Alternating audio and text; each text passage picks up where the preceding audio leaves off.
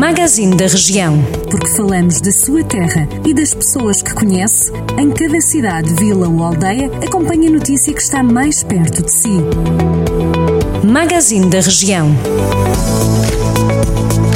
Bem-vindo ao Magazine da Região, onde passamos em revista as notícias que marcaram esta semana para alguns conselhos do distrito de Viseu. Com o Natal no horizonte, Carregal do Sal abriu inscrições para o concurso Natal nas Montras. O objetivo desta iniciativa passa por estimular e dinamizar o comércio local. Os comerciantes que tiverem as melhores montras podem ganhar um computador portátil, um telemóvel ou um televisor LCD. A autarquia de Carregal do Sal também resolveu reforçar os prémios para os compradores para um total de 15 vouchers por Castro Daire. Na passada sexta-feira, subiu ao palco do Centro Municipal de Cultura uma peça de teatro sobre a arte em tempos de Holocausto.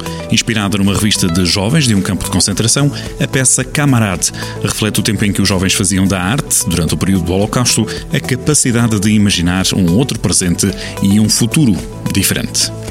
Por Penalva de Castelo, assinalou-se o Dia Mundial do Enoturismo, celebrado a 14 de novembro. Envolveu visitas a adegas para divulgação dos produtores e engarrafadores locais, entre eles a adega cooperativa de Penalva do Castelo, de Corga, a Casa da Ínsua, a Quinta da Boa Vista, Quinta da Rebótia, a Quinta da Vigia e ainda a Quinta do Cerrado.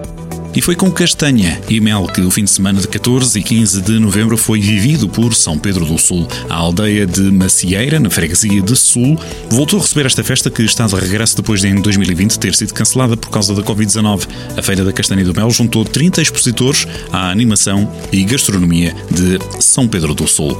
Continua sempre a acompanhar o dia a dia da região de Viseu aqui na rádio e também em jornaldocentro.pt.